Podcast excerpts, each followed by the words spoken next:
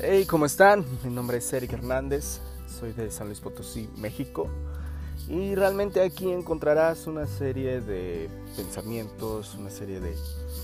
Eh, no necesariamente es un guion, sino más bien es ir hablando, este, tomar el teléfono y empezar a grabar lo que voy pensando, lo que voy viviendo este, en el transcurso de todo este tiempo. Así que espero te des la oportunidad de escucharme, ojalá hubiera oportunidad de conocernos, pero a través de este medio espero llegar hasta lo más profundo de tus pensamientos y pues quizás reflexionemos un poco. Muchas gracias y te quiero mucho.